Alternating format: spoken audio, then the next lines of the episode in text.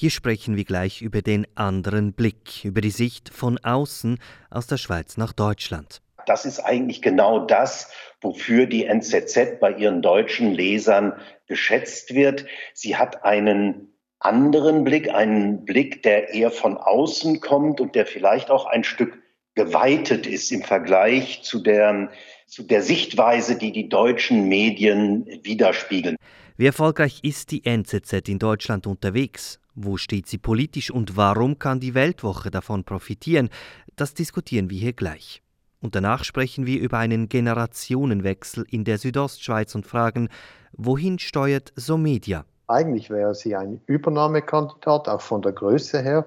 Und wenn, wenn alles funktionieren würde, wie es in den letzten zwei Jahrzehnten funktioniert hat in der Schweizer Medienlandschaft, dann wäre Somedia schon längst bei der Tamedia oder CH Media aufgegangen.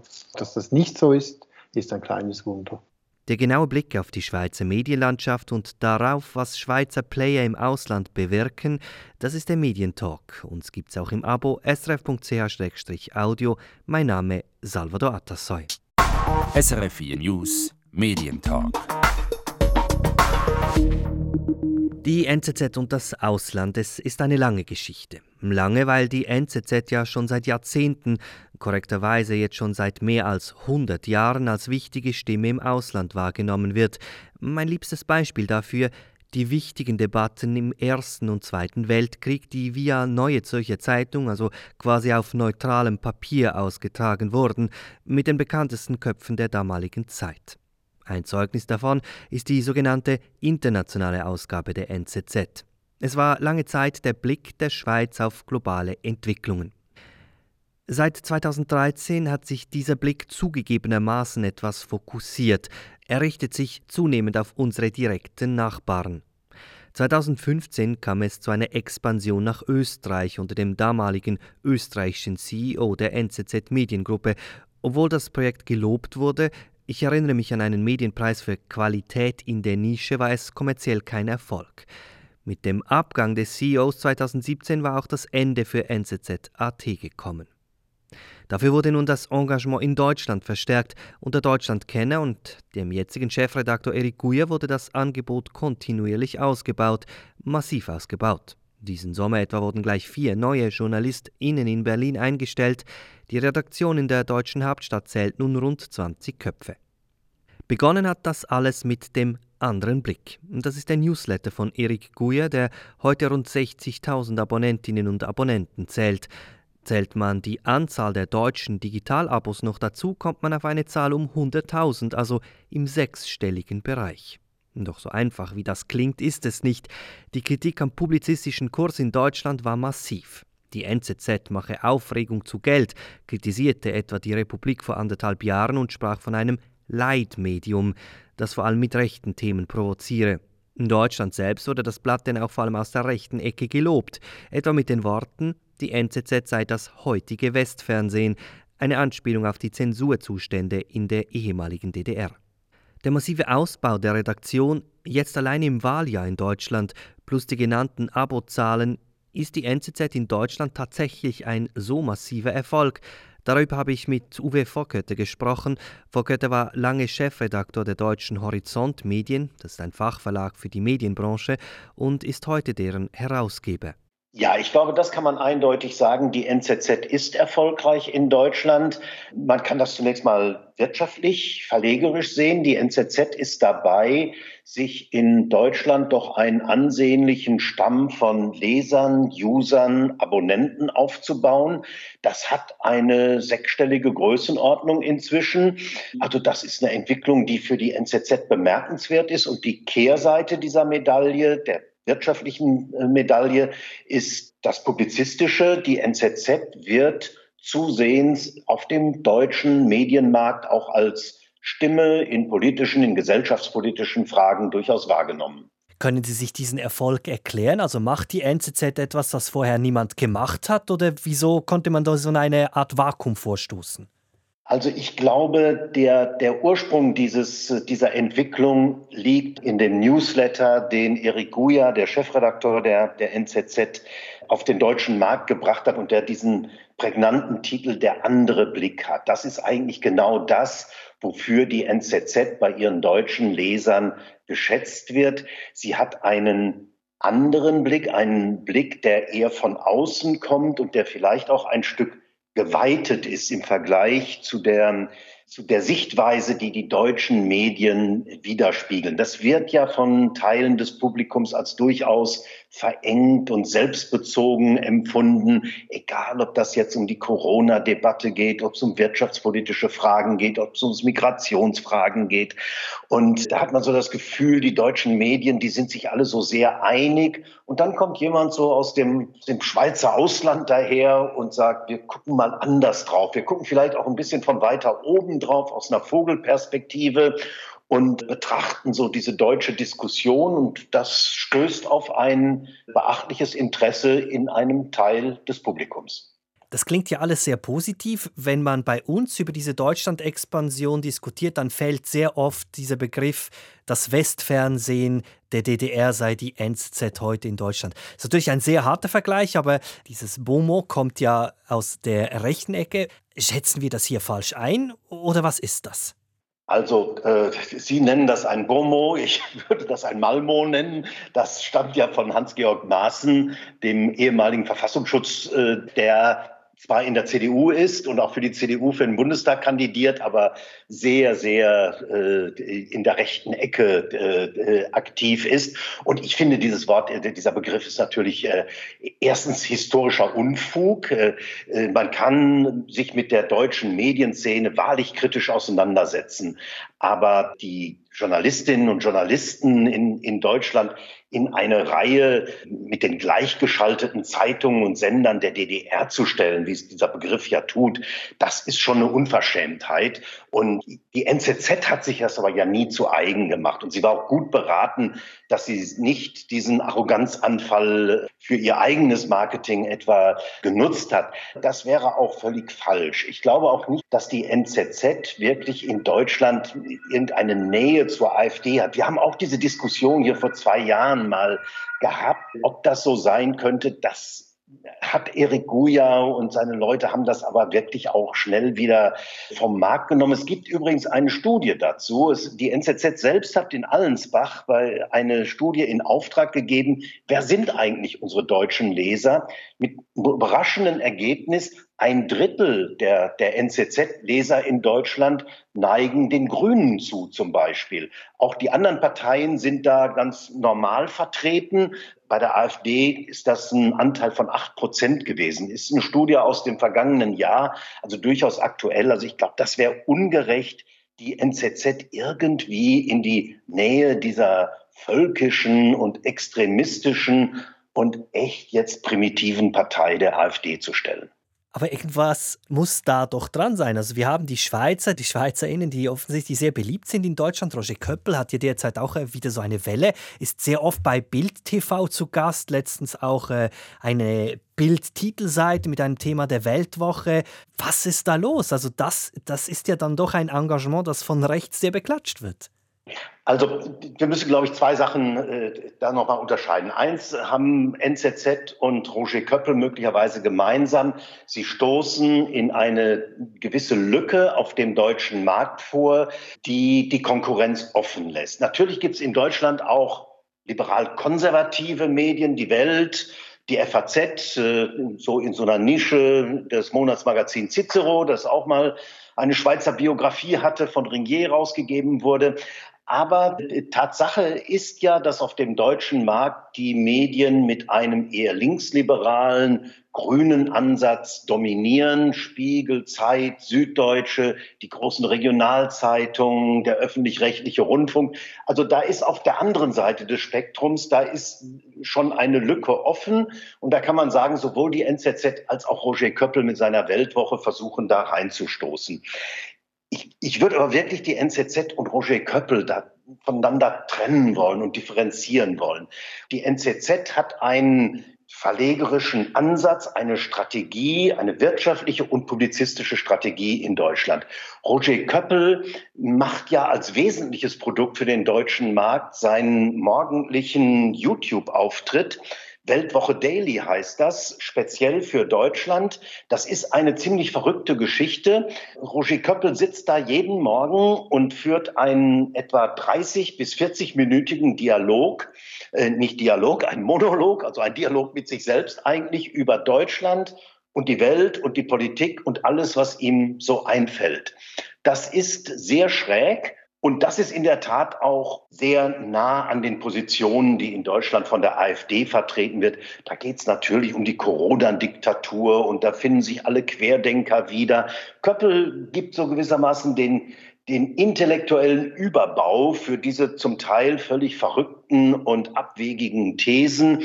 Er nimmt es auch selbst nicht immer so genau. Die NZZ legt ja nun wirklich Wert auf die Präzision ihrer Inhalte, auf die Fakten dass das alles stimmt.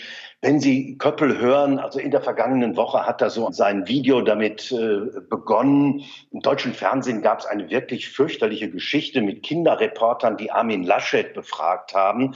Die haben so altkluge Fragen wie der Spiegel gestellt und hatten auch noch einen Knopf im Ohr, wo ihnen die Fragen eingeflüstert würde. Das hat Köppel zu Recht aufgegriffen, kritisch behandelt, hat dann mal eben gesagt, dafür werden die Gebührengelder in Deutschland ausgegeben. Tatsache ist aber, es war pro sieben gesendet worden, hat also mit Gebühren gar nichts zu tun.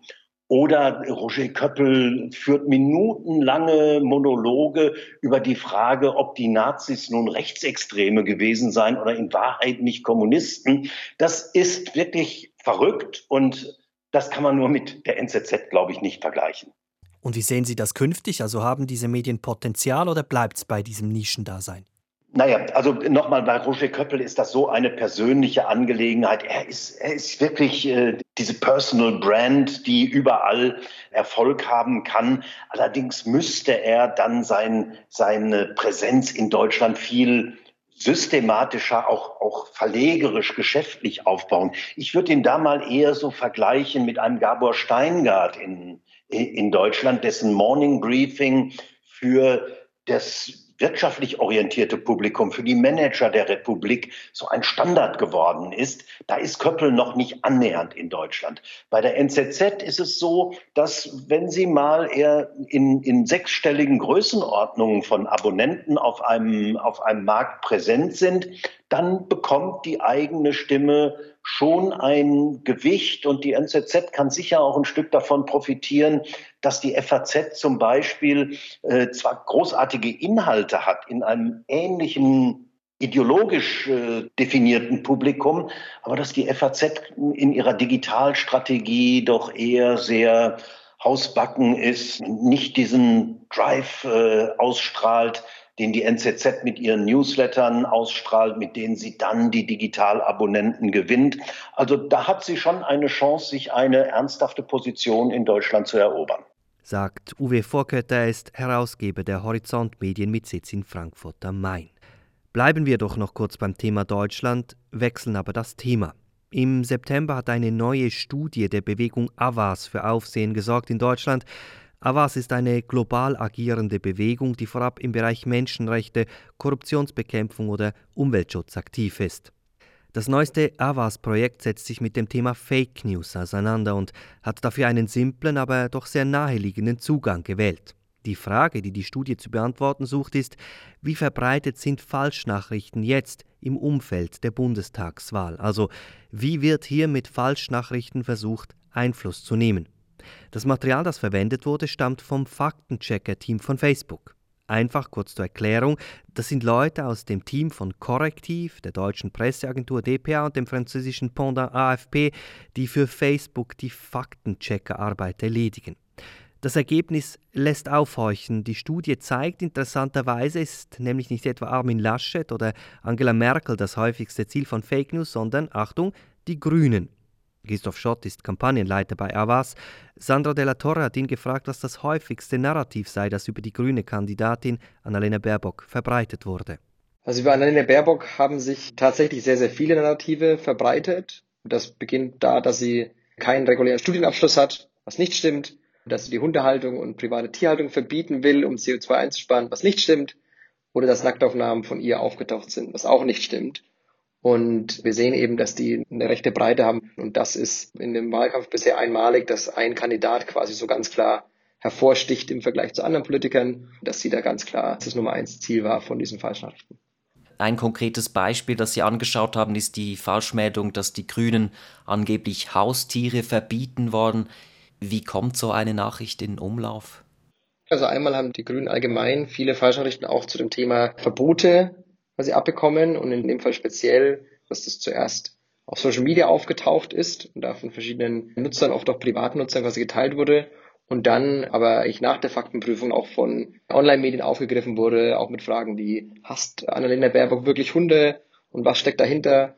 Und das ist natürlich sehr gefährlich, dass dann quasi auch die eigentlich ja, hoffen wir zumindest seriösen Medien dann quasi dem so ein bisschen auf den Leim gehen und dann die Falschnachrichten wie nochmal klar wiederholen und erst weiter unten im Text das dann korrigieren und dass dann eben auch dadurch viele Menschen eben erst überhaupt mit dieser Falschnachricht in Verbindung kommen und die nachher dann vielleicht sogar glauben, weil es eben nicht gut und klar widerlegt wurde. Wenn wir jetzt den Blick noch etwas weiten, Sie schreiben in Ihrer Analyse, Desinformation habe in Deutschland mittlerweile die Massen erreicht und habe das Potenzial, jetzt eine Gefahr für die Bundestagswahlen darzustellen. Wie kommen Sie zu diesem Schluss? Also einmal haben wir in der Umfrage eben auch gesehen, dass über die Hälfte der Erwachsenen in Deutschland mindestens eine Falschnachricht über Annalena Baerbock gesehen haben. Ja, wenn wir da jetzt von ungefähr sagen wir 16 Millionen Wählerinnen ausgehen, sind das potenziell mehr als 30 Millionen Menschen. Und das ist definitiv Mainstream, wenn mehrere 10 Millionen Menschen eine Falschnachricht über einen Kandidaten gesehen haben und einiges davon sicherlich auch hängen bleibt. Man hat auch gesehen, zumindest die letzten Monate, dass sehr, sehr viel Fokus, ich würde mal sagen, fast auf Nebenschauplätze gerichtet wurde, eben von Baerbocks Lebenslauf bis hin zu teilweise sehr, sehr kleine irgendwie oder, oder private Details von den Kandidaten auch, anstatt dann vielleicht eben mehr über die großen Themen zu sprechen, von Klimawandel bis Digitalisierung, was eigentlich ja im Land ansteht und was auch ein neuer oder eine neue Kanzlerin am Ende lösen müssen. Wo sehen Sie konkret Handlungsbedarf für die Zukunft? Also einerseits sehen wir Handlungsbedarf bei den sozialen Medien. Wir denken, dass sie dafür Sorge tragen sollten, dass entlarvte Falschnachrichten eben auch den Menschen angezeigt werden, die die Falschnachricht gesehen haben. Und andererseits denken wir, dass da auch die Plattformen reguliert werden sollten, dass unsere Demokratien quasi die Regeln vorgeben und nicht die Plattform selber. Und da gibt es ja auch in der EU jetzt, sag ich mal, endlich Bewegung mit dem Digital Services Act. Und andererseits, dass eben jetzt die Medien in den letzten drei Wochen sich nicht von den Falschrechten quasi auf falsche Fährten locken lassen, sondern sich auf das fokussieren, was für die Menschen im Land und für die Zukunft im Land quasi wichtig ist, dass man gut versteht, was denn tatsächlich die Fakten sind über die Kandidaten, über die Parteien und wir am Ende eine freie und faire Wahl haben. Und ich glaube, das ist absolut möglich. Wir haben sehr guten Journalismus in Deutschland und da muss man jetzt einfach nur aufpassen, dass man nicht einen ähnlichen Fehler macht, wie teilweise die Medien auch in den USA gemacht haben.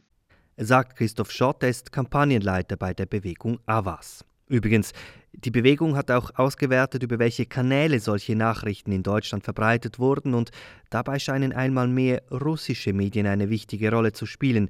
Die Untersuchung zeigt beispielsweise auch, dass Artikel von Russia Today Deutschland besonders häufig von rechten Gruppierungen und sogenannten Querdenkern geteilt werden. Datengrundlage war übrigens Material von Facebook von Januar bis August dieses Jahres. SRF 4 News Medientalk.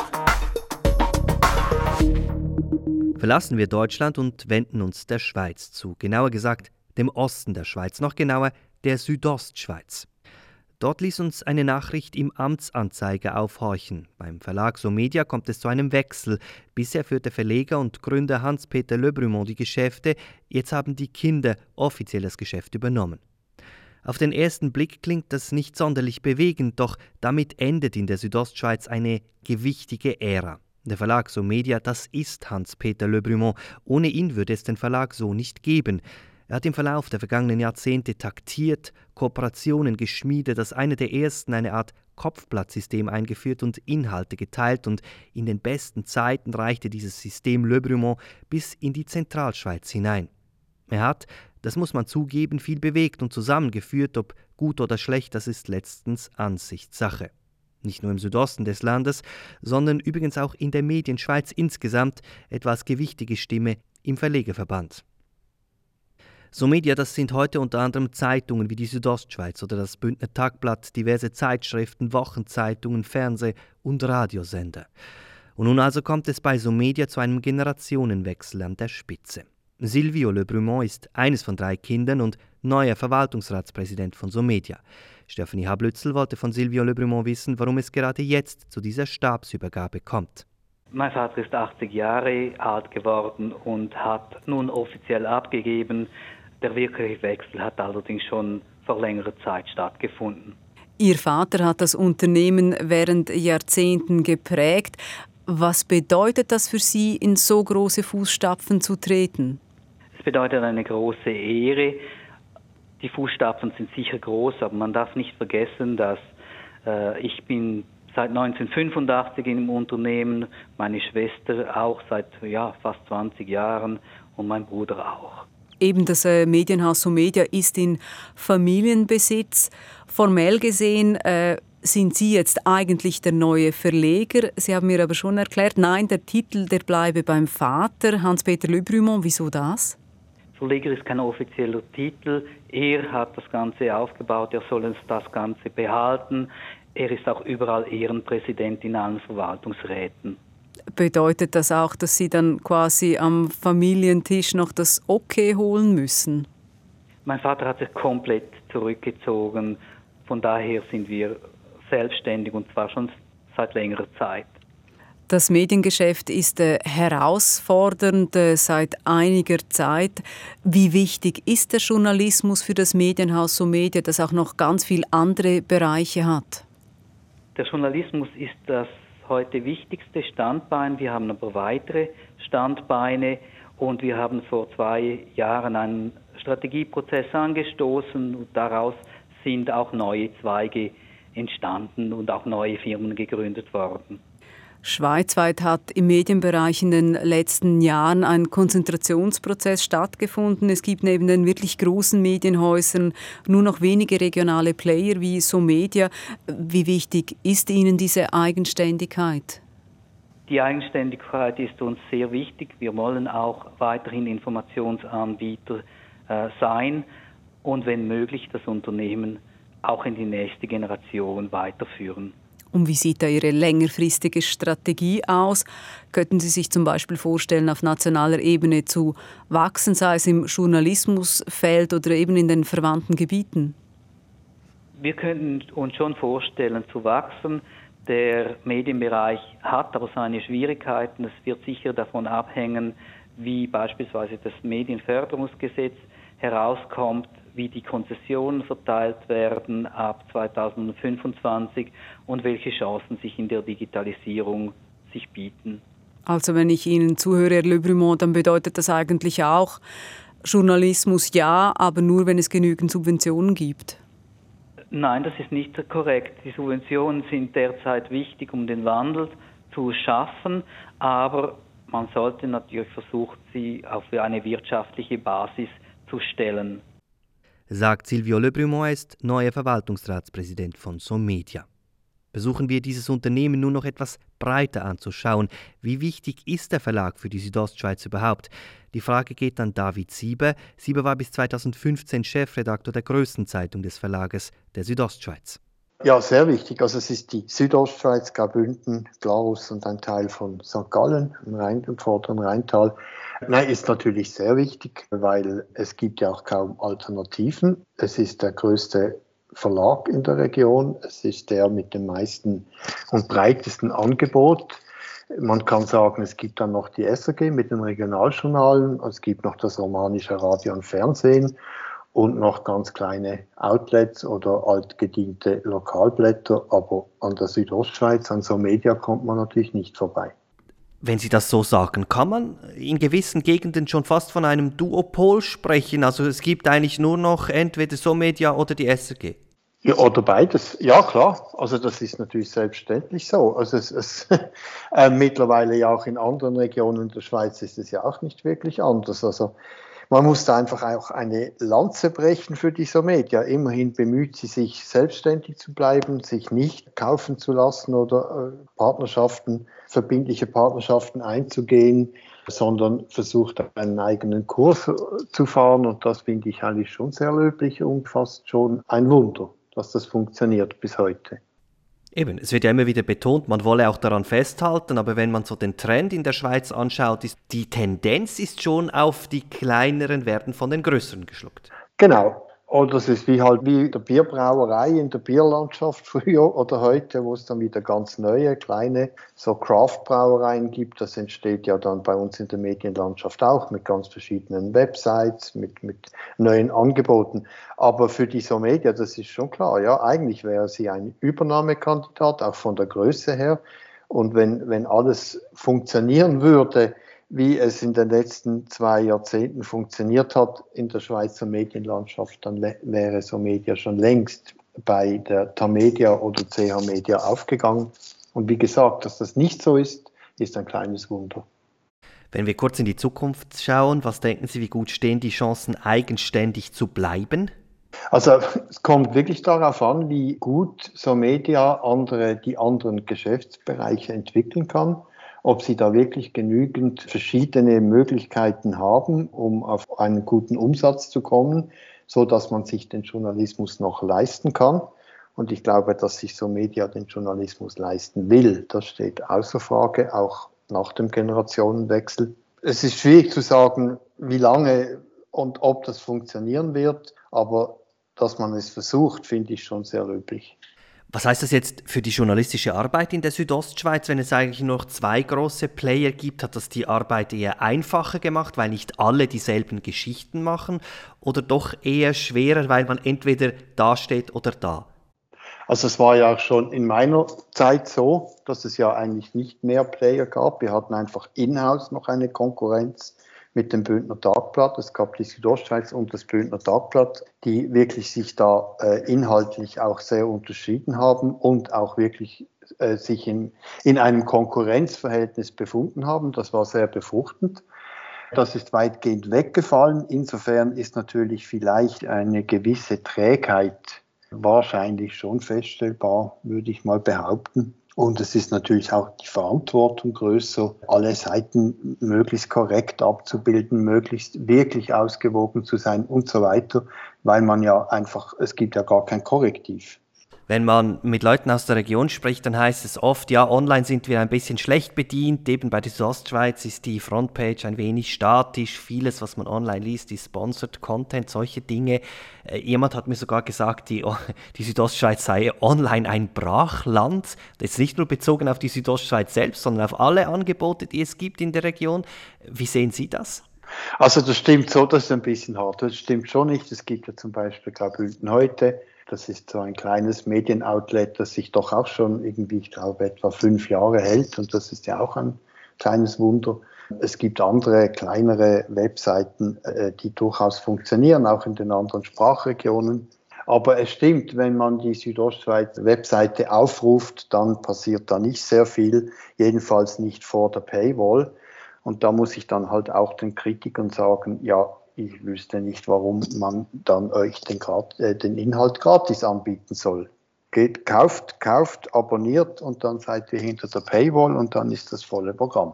Sagt David Sieber war in späten Jahren unter anderem auch Chefredakteur der Basel Landschaftlichen Zeitung und der Fachzeitschrift Schweizer Journalist. Das war's vom Medientalk. Uns gibt's auch im Abo srf.ch-medientalk. Produktion und Moderation Salvador Atassoy.